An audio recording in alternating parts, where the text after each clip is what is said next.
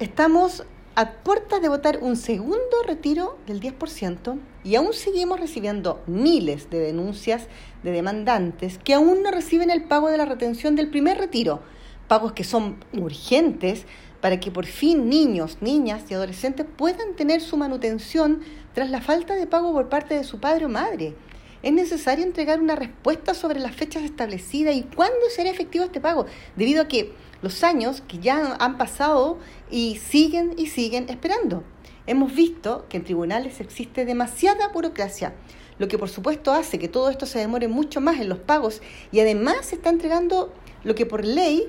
les corresponde a las niñas, niños y adolescentes, quienes no pueden seguir esperando tanta tramitación. El primer retiro del 10% desnudó una realidad que venimos denunciando hace muchísimos años y es el alto índice de morosidad en pagos de pensión de alimentos que es profundamente alarmante y sobre todo vergonzoso. Necesitamos avanzar en políticas públicas y en leyes más fuertes definitivamente para que algo que debería ser responsabilidad y moralidad, los alimentantes cumplan sin que los tutores de niños, niñas y adolescentes tengan que ser casi detectives para que se les pague la deuda.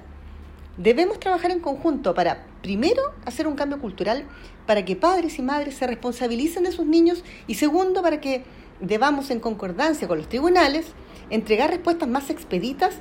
a las y los demandantes. No solo los pagos de pensiones han sufrido retrasos, hay muchas personas que aún no reciben su retiro o solo una parte y queremos saber cuántos aún están pendientes y cuáles son las razones por qué no se ha depositado el dinero. Esperamos tener respuesta lo antes posible porque el retiro del 10% es una necesidad para miles de familias que lo están pasando muy, pero muy mal.